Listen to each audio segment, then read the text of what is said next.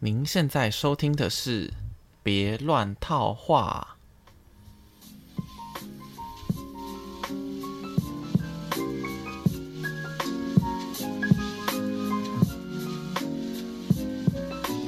Hello，好久不见。最近台北的天气有点转凉了，就是变得比较像秋天，就是我最喜欢的季节。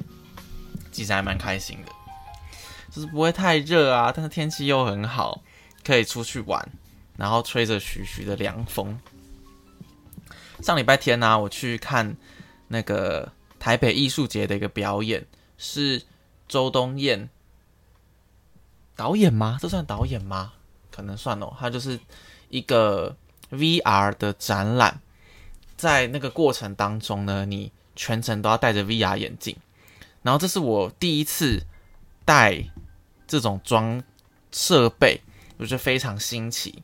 然后我觉得非常的 冲击，是吗？因为那个影像在你面前的时候，你就觉得啊，真的就在你眼前呢，那种实那种实实体感，觉得很很强烈。然后这个这个表演叫做《雾中凝视》，他在讲的其实是。嗯，跟男同志比较相关的，特别比较相关，他就是在拍男同志。你会在三文暖里面，然后看到好几个就是裸体的男生，然后这个那个影像太真实到让我觉得有点紧张，你知道吗？就觉得那个男生就在你旁边，然后他裸露的身体就在你摸得到的地方的感觉，然后好几个人。哇，就是微微的震撼教育，觉得难怪很多人都说什么 VR 就是未来新科技的展现啊，对。然后我那个时候也是听台通推荐，然后他们有访问周东燕这个导演，然后他们所以才去看了这个表演的，真的是蛮冲击的。推荐大家如果可以可以尝试一下 VR 这个东西。然后我还这个礼拜还有去那个普利兹的新闻摄影奖，就是这次是八十周年展览在华山举办，不过明天就最后一天了。就是我那时候好像五五月多就买了预售票吧，不过我到了都快结束的时候才赶快找时间去看。然后我觉得其实也蛮不错，因为新闻摄影奖这个，我我我忘记我以前有没有看过。普利兹的展览了，不过我关于这种摄影、这种新闻摄影展，我人生当中第一次的经验是，我二零一四年的时候，那个时候在重考，然后我就到处 乱跑嘛。我们之前有没有讲过这个类似的内容啊？反正那时候在重考的时候，我都没有很认真读书，在到处乱跑。然后那时候就到那个阳明山那个养德大道上面有一家展览展览厅吗？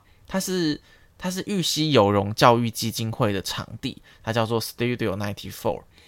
然后那个时候也是看到我一个蛮欣赏的女生，然后她有 PO 说她去这个地方看那个摄新闻摄影展，但那个不是不是这次的普利兹，它那个是荷兰世界新闻摄影展，所以我那时候就去看了这个展览嘛，然后我就觉得蛮喜欢的，觉得它嗯。不管是照片呐，还是照片背后的故事，然后不管是有有些是比较血腥的、比较残酷的，可能跟战争有关的；，那有些是比较温暖的，跟人与人之间的关系比较紧密的那种，对，就觉得还蛮好看。然后那个时候展览的小姐算是那边的负责人吗？然后她就有跟我聊天，就哎，就是因为怎么讲，那个时候我才。像是学生嘛，所以他觉得通常年纪这么小的人不会来这种展览，可能是这样吧，我猜，因为我看起来就是比实际的年龄再年轻一点点，就是就就连我现在就是都快三十，然后很多人还问说，哎，你在哪里读书啊？或者说怎么看起来刚出社会？我就觉得自己是不是太嫩了，就是不够成熟男人的那感觉。这个之前集数应该有讲过，好。总而言之，那个时候展览的那个负责人就找我聊天，然后我就跟他说我在准就是这一年算是我的 gap year 啊，就是呃没有念书，然后但是到处去看看走走这样子。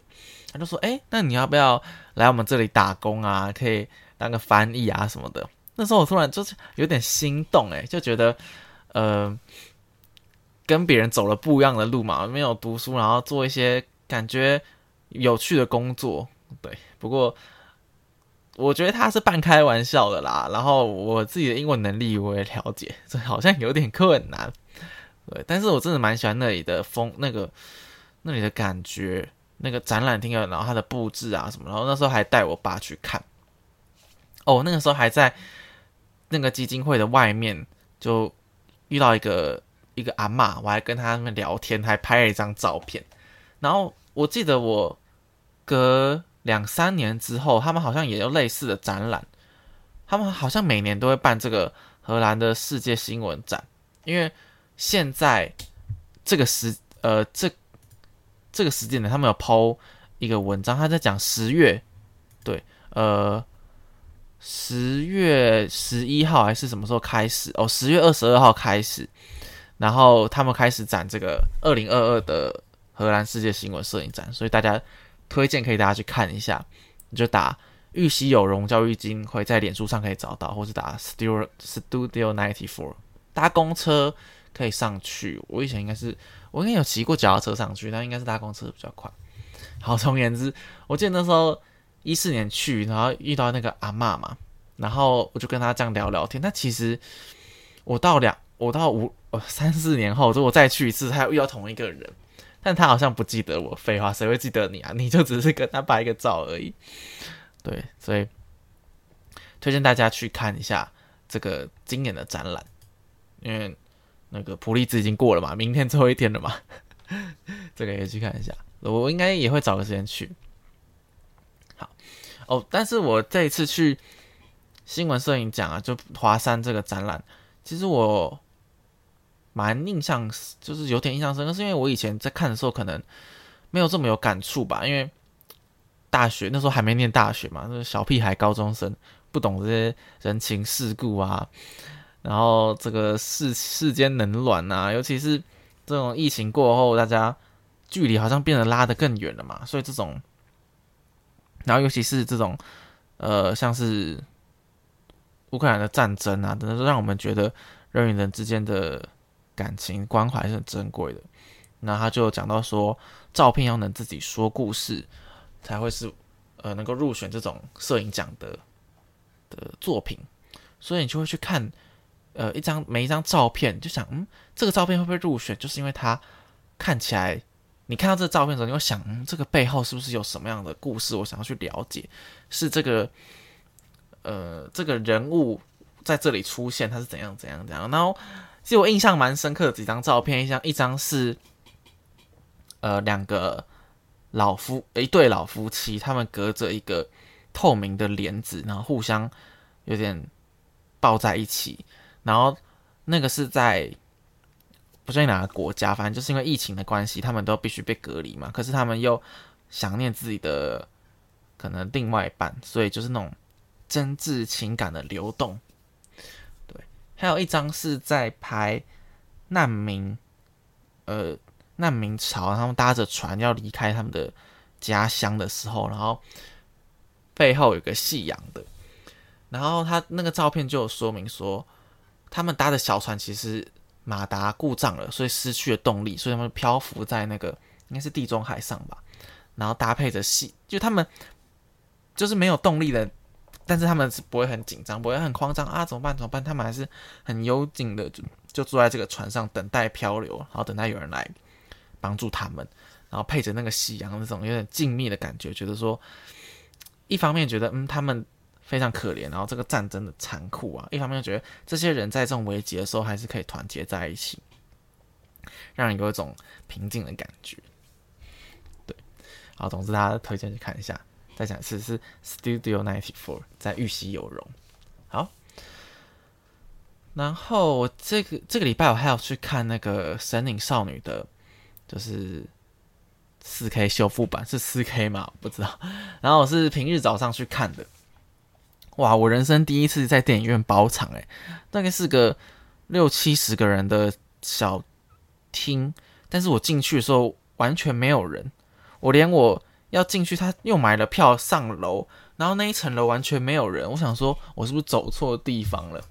然后走进那个厅里面的时候，完全没看到任何一个人，我就坐在那里开始，那口罩也不用戴了，就在那边开始看他的预告片，然后一块面播一播，突然有人走进来说：“哎，先生，你要看什么？”我说：“我要看《神灵少女》。”他说：“那票借我撕一下哦。”然后我就把票拿给他，哇，真的是一整场我都自自自己一个人，大家都好忙哦。然后。其实我很少看吉普力的动画，所以我觉得最近应该来恶补一下。因为我朋友跟我说一堆吉普力很有名的，我都只是听过，但是我都没有真的去看过。那就连《神隐少女》，我也只是第二次看而已。我印象中，我第一次看的时候是我升大我大一的时候，然后那时候去借了 DVD 来看。但因为已经是好久年。有七年前的事情，可能快十年了，可能快十年前的事情，所以对《神隐少女》印象就只有在前半段，我忘了，我就是忘记后面结局什么，所以这次看也是让我觉得有种全新的体验，而且在大荧幕上，大荧幕上看真是完全不一样的感觉，因为那时候是在用电脑，就是小笔电，然后接着那种 DVD player 在看的，对，可以大家。可以去看一下，因为不过大家应该都比我看过更多遍。啊，这是最近我觉得蛮有趣的事情。然后讲一些我觉得最近的小小的烦恼吧，就是这这最近这边大家都吵学历的事情嘛。那我也不会觉得说，我不会觉得学历完全不重要，但是也没有那么重要到好像。虽然我知道大家在吵这件事情，真的也都是因为选举的事情啊。总而言之，就是最近有有学生跑来问我说，他嗯不知道他想念的科系和学校是怎么样，然后他自己有一些目标，但是他又不知道说自己能不能够达成。但其实这位学生，嗯，坦白说，他的程度真的没有到很好，然后他念的高中也。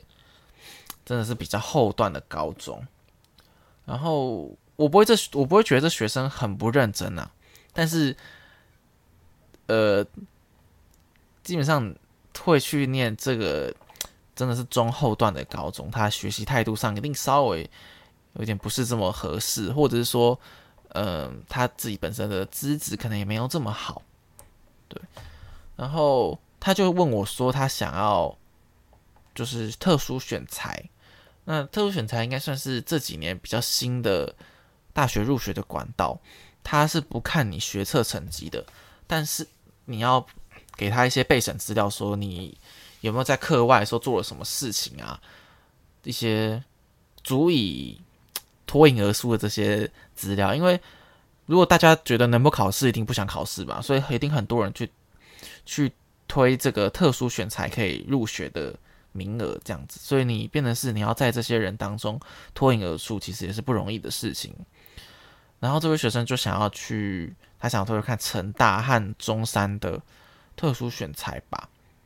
然后其实我就会觉得不知道该怎么跟他开口，因为他实际上也没有真的什么特殊的备审资料嘛，他也知道说他自己好像没有比别人。多什么东西？可是他觉得，嗯，好想试试看，因为他的 出发点就是觉得他不想要考学测，不想要考试嘛。然后我就不知道该怎么说。其实对他最好的应该是好好准备考试，可能对他未来比较有帮助，而不是想这些好像距离他比较遥远的东西。对，但是他又不是那种很态度很轻浮，说哦，我就特殊选择就好了，就不用读书，不用考试啊。他也不是这个态度。他单纯就是真的没有那么喜欢念书，然后可是又又希望自己可以有一些比较好的科系，让他比较稍微可以薪水好一点的。因为因为他有提到说，嗯，如果去北部的学校，会不会比去南部的学校更有机会啊？那他指这个机会比较像是能够到一些比较好的公司啊，待遇比较好的地方啊，等等的。对，虽然。就我的角度看，会觉得你还是好好把你的书念好吧，因为我觉得他的像是数学程度好像真的是有点蛮差的。当然也不是说数学不好就一定不行啊，对。但是他又说他英文也很不好，他最讨厌这两个科目。但是这两个科目好像是最重要的科目，对，就还是只能多鼓励他说，嗯，该做的事情还是要好好做了。对，嗯，我就有点，因为他也问我说，老师你念什么学校的？然后以前怎么念书的，什么什么的，就觉得说好像分享我的经验，不知道对他帮助大不大。唉。好了，希望他可以对，好好把自己的事情完成，本分做好。然后最近，因为我住在这个顶楼加盖这个这个房间，这个小雅房已经半年了。然后我也不知道为什么，就开始觉得那个，因为我是顶楼旁边就有那个水塔的一个抽水马达，它越来越吵。这个马达是。我推测啦，就只要这个这栋楼有人开水龙头的话，它就会抽水上来，所以它大概每十秒、二十秒就会开启一次，然后再关起来这样子。这个声音就是有先是抽水的声音，然后又关起来，那那个塑胶摩擦的声音。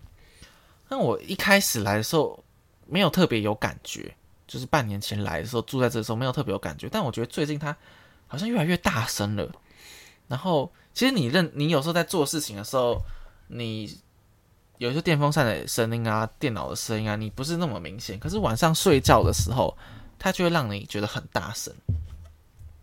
然后前几天终于受不了，我就把我发现我们顶楼个那个废弃的那个门板，塑胶的门板，我就把它这样盖在那个机器，我东西倒下去，把它盖在那个机器上面，稍微阻挡一下那个声音。然后那一天，我觉得，嗯，声音的确是变小不少，但是过了两三天，觉得，嗯，怎么又越来越大声了？不知道到底是我心理作用还是怎么样，所以我就最近想说，因为短期内我也不太可能搬离这个地方嘛，这个量也真的是蛮便宜的，然后也蛮适合我去上班的地方，所以我就想说要怎么解决这个问题，所以我刚刚已经在去下定了那个。在虾皮上的吸音海绵，我来试试看，看能不能怎么样稍微贴住它，可以隔掉一点声音。所以如果有成功的话，我再上来跟大家分享。然后最近啊，想要去健身房，因为我之前去的健身房比较都是那种呃定就是计时制，就是你一分钟一块钱的这种计计时制的健身房。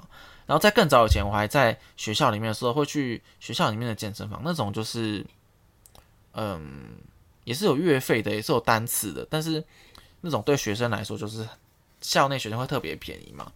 所以我出社会之后呢，就一直没有比较很规律的运动，因为去那种单次的，不会觉得不会觉得很常要去嘛，就是偶尔去去才会想去这种地方。因为如果你每周都有固定的几次要去，那你当然是去月费制的。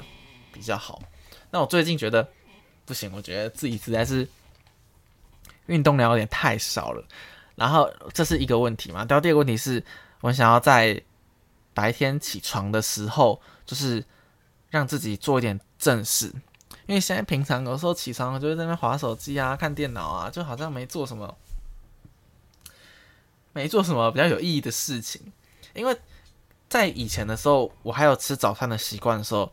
出门起床会出门去买早餐嘛？买买早餐或自己弄早餐的时候，你就会变得比较有精神，比较有好像什么开启一个新的一天的感觉。但我现在都不吃早餐了嘛，所以早上就没有那种让自己振奋起来的感觉。所以我觉得，如果早上可以出门做一件事情的话，那感觉不错。所以就想要去这种月费、这种去健身房。然后，但是离我们家附近都没有这种月租制的。就变得大概要骑脚踏车，大概骑的至少也要八到十五分钟左右才会到。然后我今天就有去一家离我们家比较近的，但它是新开幕的，然后就去参观一下。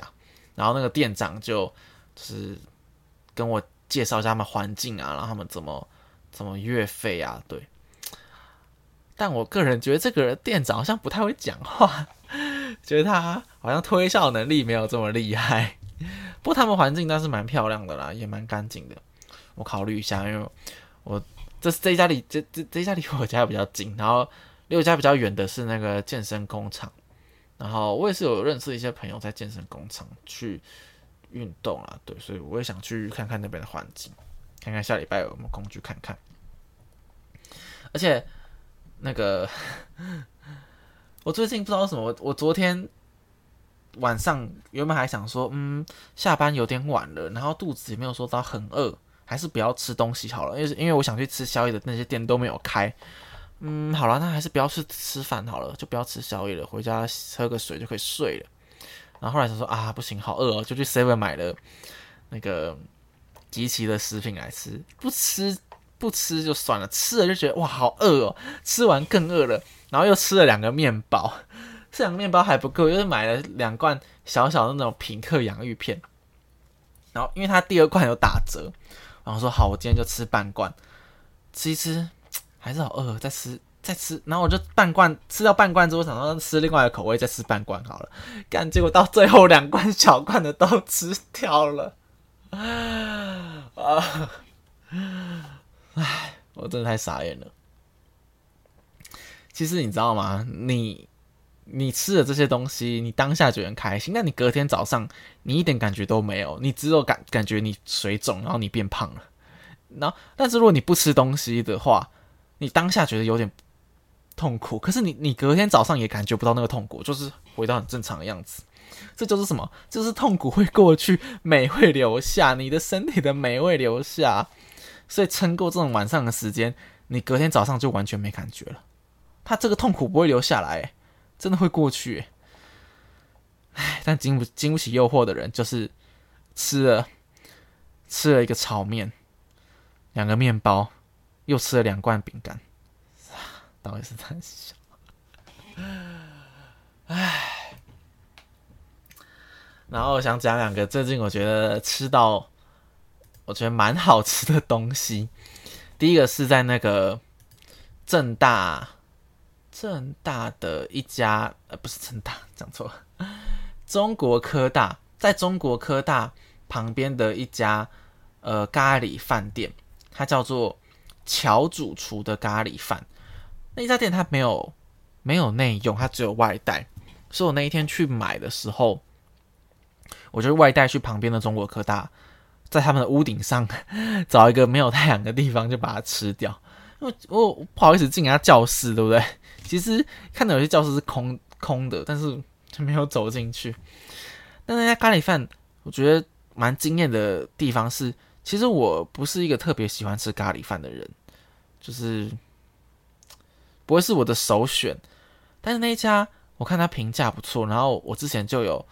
在 Google 上就是插星、插旗、插旗，然后想要去的，所以这就试试看。但是我吃的蛮惊艳的，真的很好吃，连我就是不那么喜欢吃也觉得很好吃诶。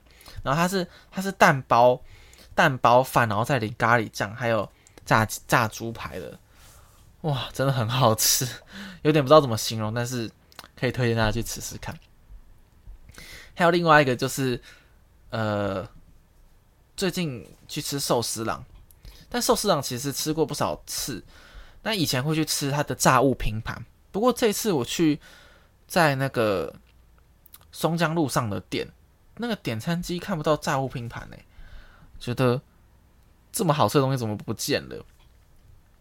然后我以前会去吃那个海胆寿司，其实我就蛮喜欢吃海胆，但这次也找不到，所以我就点了一个蛮像的，叫蟹膏蟹膏寿司，它应该就是像蟹。的螃蟹的卵吧，还是它的金巢？我不太确定。反正我喜欢那种腥味比较重的东西。然后它吃这个这个蟹膏军舰寿司真的是蛮好吃的，我吃下去也是蛮惊艳的。因为去吃寿司，你一定都是点那种鲑鲑鱼啊、尾鱼啊，那个味道就是好吃是好吃，但你不会觉得特别惊艳。但这个蟹膏寿司我吃进去，哇，怎么这么好吃，这么惊艳到了？推荐大家去吃一下。啊啊，吃着吃着又好饿哦。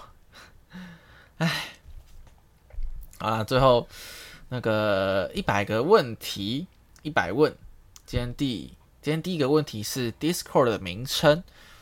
Discord 名称其实我也是这一两年才开始用 DC 的，我都简称它 DC。其实蛮好用的嘛，因为跟跟朋友聊天的时候，就它音质很好，然后它会滤掉一些杂音，然后你也不会有那种讲电话好像要一直跟人家讲话的感觉，因为你说你是把它挂在一个聊天室里面，所以你觉得你不用讲话也没有关系，然后就等于跟人家一起一起做事的感觉，我觉得蛮不错的，所以蛮推荐这个软体的。然后很多学生，很多学生有在用这个，他们玩游戏的时候会用这个来挂语音。我的名字叫做海龙王彼得，那应该不用多讲吧？就是，反正我我很闲的海龙王彼得。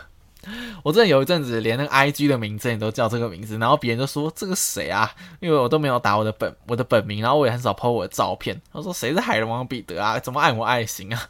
这样子。好，下一个问题是对酸民的看法。对酸民的看法，我又不是什么什么有名的人，我我根本就没有什么酸民啊。对，但是我可以理解到有些人的确是他在网络上想找一个抒发的地方嘛，所以他会讲一些不好听的话，不管是对拍影片的人，或是内容创作者，或是主播什么的。不过，我觉得看看就好了，不要那么在意啦，真的。呃，还真的有建设性的留言，其实没有很多嘛。对，就是，而且不管你做的再好，一定有人会讨厌你嘛。所以不要太在意这些对酸民的看法吧。说说是这样说啊，如果有一天我做了什么事情，然后大家都跑来骂我的话，我一定会觉得 很委屈吧。对。下一个问题是晕船怎么下船？你要去问库拉皮卡。我猎人只看到蚁王篇，蚁王篇还没看完呢，根本还没看到他上船，然后什么什么猎人会长选举那边都还没看到。晕船怎么下船？我很喜欢的女生，我到现在还在晕呢。那根本还没下船，要怎么告诉你怎么下船？对。不过我觉得，呃，其实自己自己习惯自己单身的生活中，你就会知道，其实蛮生活其实蛮充实的嘛。像我会去看。一些展览啊、电影啊、看一些书啊，啊，还有工作嘛，然后运动嘛，这些时间其实填满之后，也不见得说会很想要怎么讲，会很想要找人陪吧。那如果你不都不太需要这个女生了，应该就不会那么晕船吧？对，应该我觉得填满自己的时间，应该可能这是比较好的做法吧。